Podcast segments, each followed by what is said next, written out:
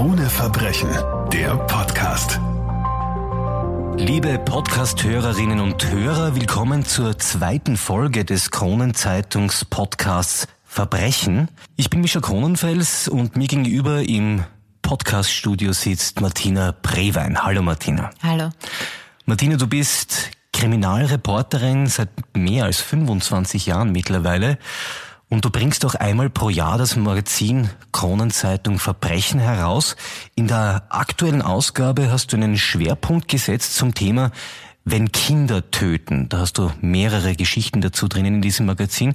Wieso dieser Schwerpunkt? Weil es natürlich etwas besonders Unfassbares ist, wenn ein Kind jemanden tötet. Also wenn ein Kind so eine Gewaltbereitschaft in sich hat, dass es einen Fremden oder ein Familienmitglied tötet. Ich habe auch da extra also Kinder genommen bis 14 Jahre. Es ging nicht um Jugendliche. Wir sprechen heute über die 14-jährige Angelika. Es ist im April 2010 und Angelika fasst den Entschluss, sich ein Küchenmesser zu schnappen und die eigene Mutter umzubringen. Was passiert an diesem 10. April 2010, Martina? Der Tag ist eigentlich genauso verlaufen im Leben der Angelika wie so viele schon davor. Sie ist in der Früh zeitig aufgestanden, um 5.30 Uhr ungefähr. Sie hat gemeinsam geschlafen in einem Zimmer mit ihrem Bruder in einem Stockbett. Daneben war das Ehebett der Eltern. Also die Familie hat nur in einer Zwei-Zimmer-Wohnung gelebt.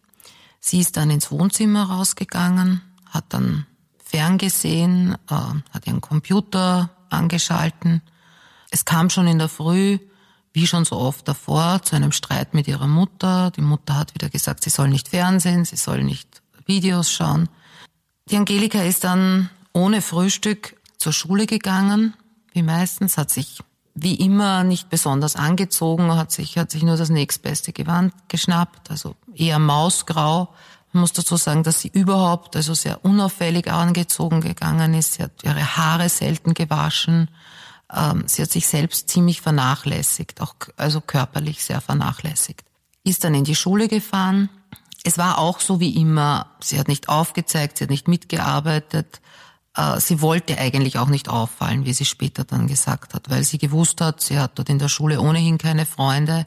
Die machen sich wegen ihres Aussehens nur über sie lustig sie akzeptieren sie nicht. Und sie hat eigentlich diese Zeit irgendwie heruntergebogen. Auch die Lehrer haben sich nicht um, besonders um sie gekümmert. Sie war ja auch still, also sie ist ja durch nichts negativ auch aufgefallen. Dann nach der Schule ist sie sofort nach Hause gefahren, hat dann genau dasselbe gemacht, wie eigentlich schon bevor sie in die Schule gegangen ist, hat wieder ihren Computer angedreht. Sie wollte, wie sie gesagt hat, sie wollte einfach ein wenig chillen, hat sich dann Videos angesehen, so von Horrorfilmen, so kurze Clips. Es kam dann wieder mal zu einem Streit mit ihrer Mutter. Ihre Mutter wollte, dass sie den Geschirrspüler ausräumt, dass sie Wäsche wäscht, dass sie ihr halt im Haushalt hilft. Es hat sich dann, wie schon so oft davor, ein fürchterlicher Streit zwischen den beiden entwickelt. Die Angelika hat dann gesagt, nachher in Verhören, dass ihre Mutter wieder auf sie eingeschlagen hätte. Sie hat einen Schlag auf den Rücken versetzt, einen starken. Und durch diesen Schlag auf den Rücken hätte es in ihr Klick gemacht. Es ist irgendetwas, es ist eine ungeheure Wut in ihr hochgekommen und die Mutter ist dann ins Badezimmer gegangen, die Angelika ist in die Küche gegangen, hat ein Küchenmesser geholt, ist der Mutter ins Badezimmer nachgegangen und hat dann die Mutter erstochen mit zahlreichen Messerstichen. Insgesamt sieben Messerstiche waren ja. es. Sowas passiert ja nicht einfach. Wenn ein 14-jähriges Mädchen den Entschluss fasst, seine eigene Mutter zu töten, dann muss dem eine sehr, sehr große und grauenvolle Vorgeschichte vorangegangen sein. Wie war der Alltag der Angelika?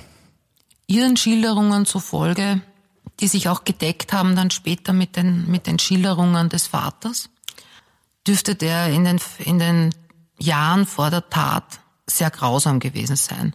Es gab zunächst einmal eine ganz gute Kindheit, wo sie sich mit der Mutter gut vertragen hat, wo die Mutter auch eine fürsorgende Mutter für sie war. Je älter das Mädchen aber wurde, hat es offensichtlich nicht den Vorstellungen, wie ein Mädchen zu sein hat, der Mutter entsprochen. Die Mutter wollte, so ist eben den Schilderungen aus dem Umfeld zu entnehmen, ein hübsches, ähm, gut gekleidetes, ein richtiges Mädchen haben. Das war die Angelika überhaupt nicht. Ähm, wie gesagt, das Äußere war ja nicht so besonders wichtig. Vielleicht hat sie es auch bewusst dann noch mehr vernachlässigt, je mehr die Mutter sie dazu gedrängt hat, sich anders anzuziehen oder, oder sich zu schminken, was sie alles nicht getan hat. Es hat, gab da auch so Schlüsselerlebnisse.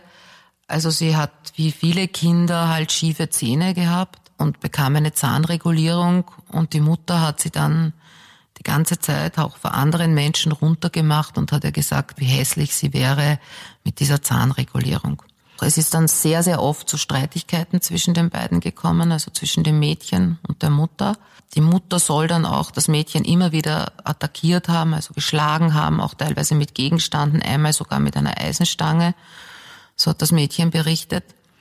Es war dann so, dass sie, die Angelika, mit 13 Jahren vom Vater einen Computer geschenkt bekommen hat und sie dann in diesem Computer sozusagen ihre eigene Welt aufgebaut hat, also eine eigen, ein anderes Leben begonnen hat. Sie hat dann dort ein Internet-Tagebuch geführt, das zugänglich war, also das andere auch lesen konnten und hat darin halt über ihr großes Leid mit ihrer Mutter gesprochen. Du sagst, dieses Internet-Tagebuch äh, war öffentlich einsehbar. Du hast es auch gelesen. Ja. Was konnte man da alles lesen? Was berichtet Angelika? Da hat sie berichtet von den vielen Streits von ihrer Mutter, wie fürchterlich ihre Mutter sie behandelt, wie sie sie misshandelt. Sie hat auch darüber gesprochen, dass es ihr großer Wunsch wäre, die Mutter umzubringen, dass sie fürchterliche Rache üben will. Sie hat auch darüber gesprochen, das eigentlich hauptsächlich, dass sie nicht mehr leben will, dass sie selbst sich das Leben nehmen will. Sie hat darüber gesprochen, dass sie sich ritzt, allgemein über ihr großes, großes Unglück, ähm, auch über ihre Schulkollegen, die sie nicht akzeptieren, dass sie keine Freunde hat, dass sie immer allein ist, hauptsächlich über solche Dinge. Gehen wir vielleicht noch einen weiteren Schritt zurück. Diese Familie lebt im fünften Bezirk in Margareten in Wien. Es sind Einwanderer, die aus der Slowakei gekommen sind. Wo ist der Start dieser Geschichte? Gehen wir mal zum Vater zurück. Der Vater ist schon 1971 nach Wien gekommen. Damals war er 13 Jahre alt, mit seinen Eltern eben. Der Vater, ich habe dann auch Interviews mit ihm gemacht, ist ein ganz ein ruhiger, gutmütiger Mensch, den man auch so beschreiben kann, dass es sein größter Lebenswunsch war, ein Leben in Ruhe zu haben in Geborgenheit mit einer Familie. Er war sehr fleißig von Anfang an. Er hat dann nach der Schule hat er hier eine Schlosserlehre gemacht. Er arbeitet bis jetzt bei dieser Schlosserfirma, bei der er eine Lehre gemacht hat. Also alles in seinem Leben ist eigentlich auf Beständigkeit ausgerichtet. Ich sage das jetzt deshalb, weil es später noch wichtig sein wird. Er hat dann diese Wohnung in Margareten angemietet, hat diese Wohnung sehr verschönert, hat dann dort alleine gelebt lange Zeit. Als er 37 war, ist er dann wieder mal zurückgefahren in sein Heimatdorf, hat dort, war dort bei einer Hochzeit und hat dort seine Frau kennengelernt. Sie war damals 21, also um einiges jünger als er, eine gelernte Kirschnerin. Die beiden haben sich relativ rasch ineinander verliebt und sie ist mit ihm nach Österreich gegangen. Sie haben dann geheiratet, es kamen dann relativ bald auch die Kinder, die Angelika 1995 und zwei Jahre später dann noch ein Bub. Und die ersten Jahre dieser Ehe oder, oder dieser Familie, also ist eigentlich alles recht harmonisch verlaufen. Ja, also die Frau hat, war Hausfrau, hat sich um die Kinder gekümmert, war auch sehr liebevoll zu beiden Kindern. Der Vater ist arbeiten gegangen. Am Wochenende gab's halt Ausflüge nach Schönbrunn, man hat Spaziergänge gemacht und vielleicht einmal im Jahr ein Urlaub in Italien ans Meer. Also ein klassisches Bild einer Familie, wie man sich vorstellt. Vater, Mutter, zwei Kinder, alles ist gut, man macht Ausflüge, aber irgendwann einmal wurde dieses Idealbild zerstört. Die Mutter konnte sich damit nicht mehr identifizieren und hat ein Parallelleben für sich geführt. Was war da? Der Vater hat erzählt, dass es, dass die Beziehung zehn Jahre lang wunderbar war. Alle waren glücklich mit dieser Situation. Dann war es aber der Frau irgendwie zu langweilig möglicherweise. Sie wollte noch was anderes erleben. Hat dann immer mehr auch begonnen, unzufrieden zu sein. Eine Wut, die sie zuerst einmal an ihrem Mann auslassen hat, dem sie ihm halt vorgeworfen hat, dass er ihr kein besonders aufregendes Leben bietet, dass es keine besonderen Höhen in diesem Leben gibt. Er war mit dieser Situation überfordert, weil er hat ja mit ihr zu Beginn dieses Leben, das sie dann wirklich zehn Jahre lang geführt haben, irgendwie ausgemacht. Also es war ausgemacht, sie führen ein ruhiges, beschauliches Leben, bekommen Kinder und, und alles soll friedlich verlaufen. Äh, und er war dann von dieser Situation eigentlich überfordert, dass seine Frau so Ausbruchsfantasien hat oder, oder plötzlich nicht mehr zufrieden ist. Und hat sich gedacht, na ja, vielleicht vergeht das auch wieder. Und hat sie dann aber auch gewähren lassen. Also es, ist, es wurde dann so, dass die Frau halt angefangen hat, immer wieder, manchmal für Wochen, manchmal dann später sogar für Monate in ihre Heimat zurückzugehen. Immer gesagt, ja, sie verlässt jetzt die Familie, sie führt jetzt ein anderes Leben, ein aufregenderes Leben. Was sie dort genau gemacht hat, weiß niemand. Allerdings ist sie dann immer wieder zurückgekehrt, eigentlich sehr traurig. Der Mann hat auch berichtet, dass sie dort möglicherweise andere Beziehungen hatte, die dann auch gescheitert sind. Also das heißt, ihre Träume wurden dann auch durch diesen Ausbruch nicht erfüllt. Und sie ist mit der Zeit unzufriedener und unzufriedener geworden und hat diese Unzufriedenheit an dem Mann und in Folge auch an ihrer Tochter ausgelassen. Nicht an dem Buben, sondern an dem Mädchen, weil das Mädchen eben überhaupt nicht offensichtlich ihrem Ideal von einem Mädchen entsprochen hat. Dazu muss man sagen, wenn wir die Mutter ein bisschen beschreiben, du hast mir im Vorfeld schon erzählt, dass es eine äußerst schöne Frau war, die sich besonders gekleidet hat, also all dem nicht entsprochen hat, was ihre Tochter eigentlich für ein Bild abgegeben hat. Und da gibt es dann auch Differenzen, allein schon im äußeren Erscheinungsbild und wie man sich präsentieren will und soll. Ja, die Mutter hat sehr viel Zeit darauf verwendet, gut auszusehen. Also sie hat immer die Haare sehr schön gehabt, sie war stark geschminkt, äh, sie hat, sie war eigentlich sehr sexy gekleidet, sie mhm. hat immer äh, eher kurze Röcke angehabt, enge Oberteile, hat eine gute Figur gehabt, immer Stöckelschuhe getragen. Und sie konnte eigentlich damit überhaupt nicht umgehen, vielleicht auch weil die Angelika halt in Schlabberpullis gegangen ist, in irgendwelchen abgetragenen Jeans, in Turnschuhen und weil sie auch überhaupt nicht auf ihr Äußeres Wert gelegt hat. Zwischen Mutter und Tochter kracht es immer wieder. Es geht so weit, dass die Mutter ihre Tochter schlägt, beschimpft, erniedrigt und beleidigt. Welche Rolle spielt eigentlich der Vater dieser Familie in diesem Zusammenhang? Hat er da was bemerkt? Hat er interveniert? Warum ist er geblieben? Warum hat er die Mutter immer zurückgenommen? Wie beurteilst du das in der Retrospektive? Du hast mit diesen Menschen ja auch gesprochen.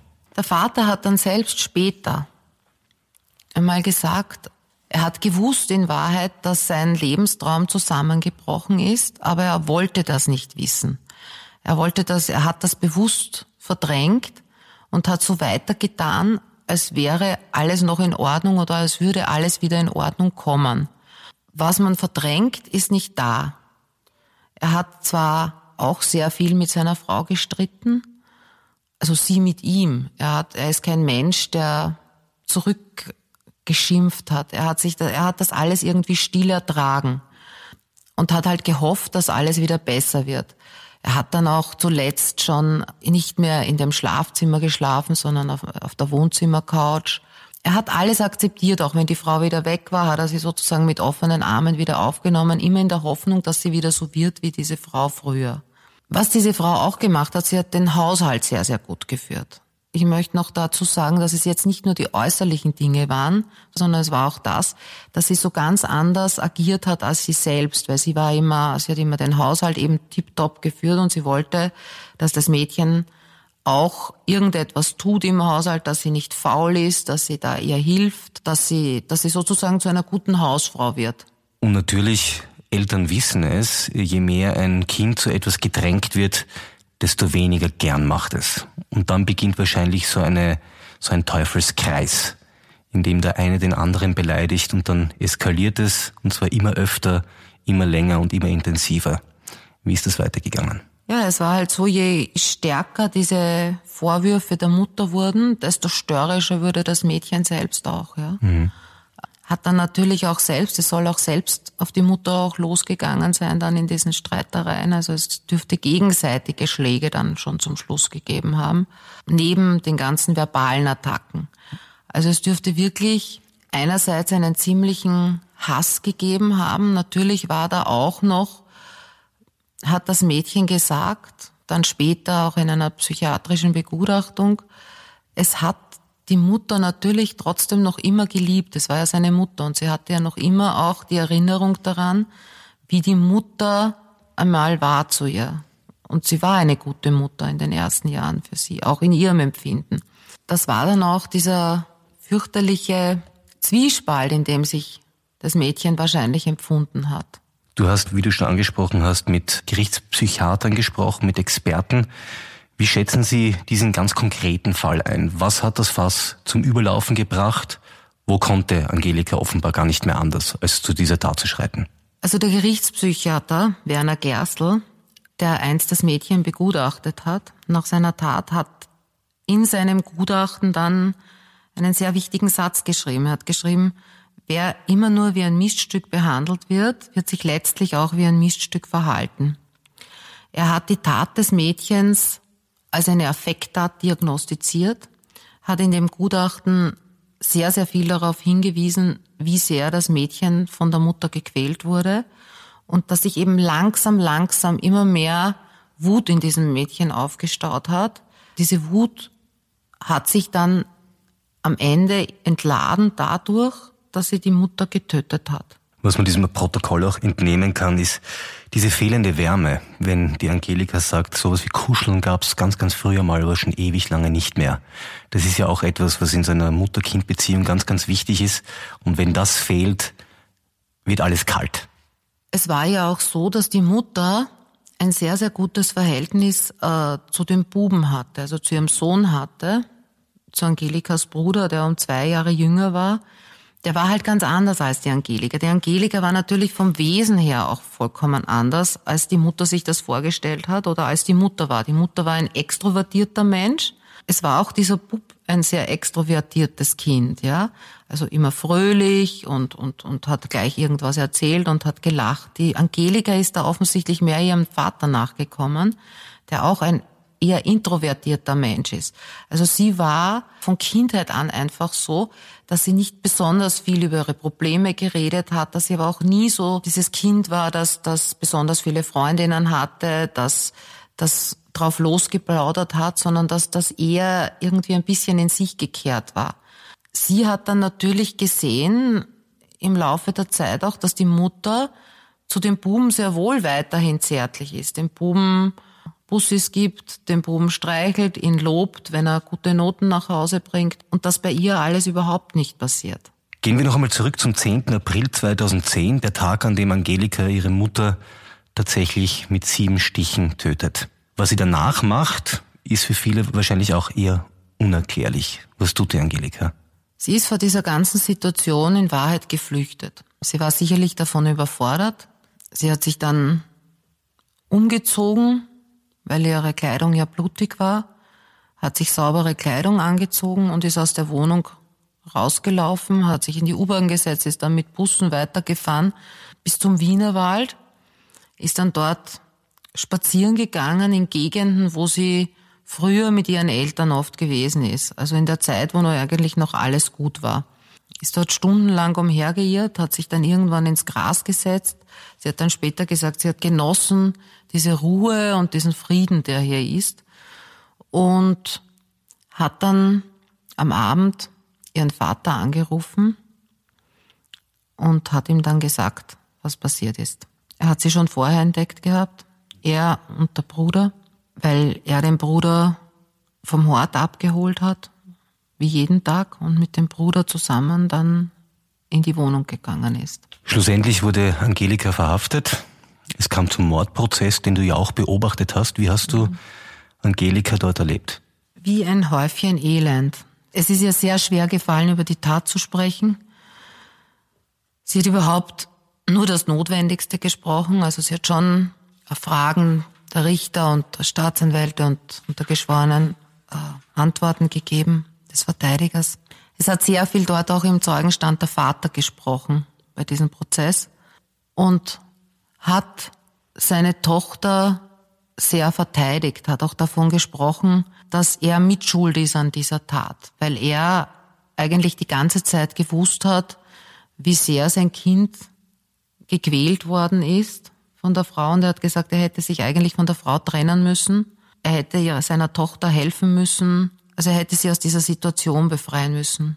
Es war dann so, dass dann auch der Gerichtspsychiater, und hat natürlich auch sehr viel gesprochen.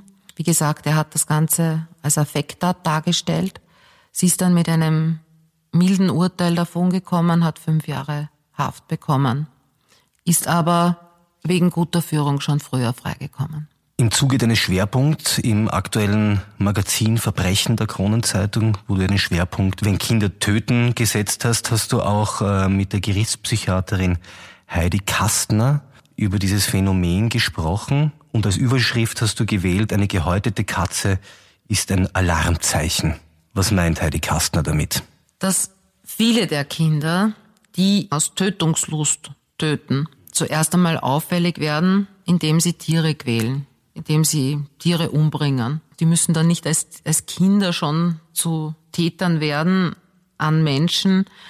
Oft ist das dann halt erst im Erwachsenenalter, aber es ist auch bei erwachsenen Menschen wirklich, also wenn man dann zurückverfolgt bis in die Kindheit ihre Geschichte, da hat man bei vielen Mördern, also gerade die, die schli ganz schlimme Taten begehen, als Vorgeschichte, dass sie Tiere gequält haben, weil sie daran schon ihre Tötungsfantasien ausgelebt haben.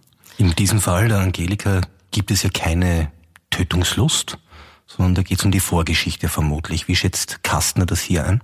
Wenn Kinder Ängste Verwandte töten, dann gibt's eben meistens eine Vorgeschichte. Es ist so, dass ein Kind, sagt auch Dr. Kastner, wenn es in nicht besonders guten Verhältnissen aufwächst, geschlagen, gequält, auf welche Art und wie auch wie immer wird, wenig Auswegmöglichkeiten hat. Ein erwachsener Mensch kann sagen, wenn er einen Partner hat und es geht ihm da nicht gut, äh, er wird geschlagen oder psychisch fertig gemacht die ganze Zeit, dann kann er sagen, okay, ich lasse mir das nicht gefallen, ich gehe. Ein Kind hat da wenig Möglichkeit, wenn nicht ein anderer Erwachsener ihm hilft.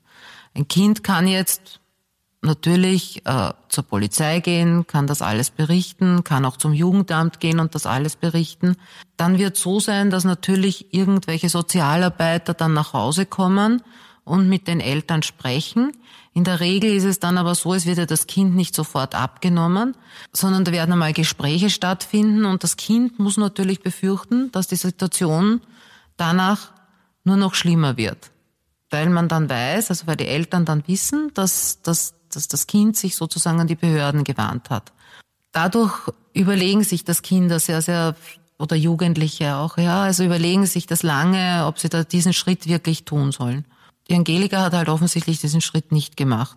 Dann ist das passiert, wenn jemand ewig, ewig Demütigungen erfährt und keine Möglichkeit hat, sich dagegen wirklich adäquat zu wehren. Und ein Kind ist natürlich einmal immer in der schwächeren Position. Dann kommt es natürlich zu Wut mit der Zeit staut sich halt diese Wut immer, immer, immer mehr auf. Und dann kann halt, wie in diesem Fall, die Angelika hat gesagt in den Verhören, es war dieser eine Schlag auf den Rücken, der eben bei ihr Klick gemacht hat und wo sie sozusagen nicht mehr gewusst hat, wo sie wie ein Automat agiert hat und in die Küche gegangen ist und dieses Messer geholt hat und nur noch Rache wollte. Die Angelika wurde, du hast das vorher schon angesprochen, verurteilt das Ganze war 2010, ist also schon mittlerweile neun Jahre her und Angelika sitzt nicht mehr in Haft.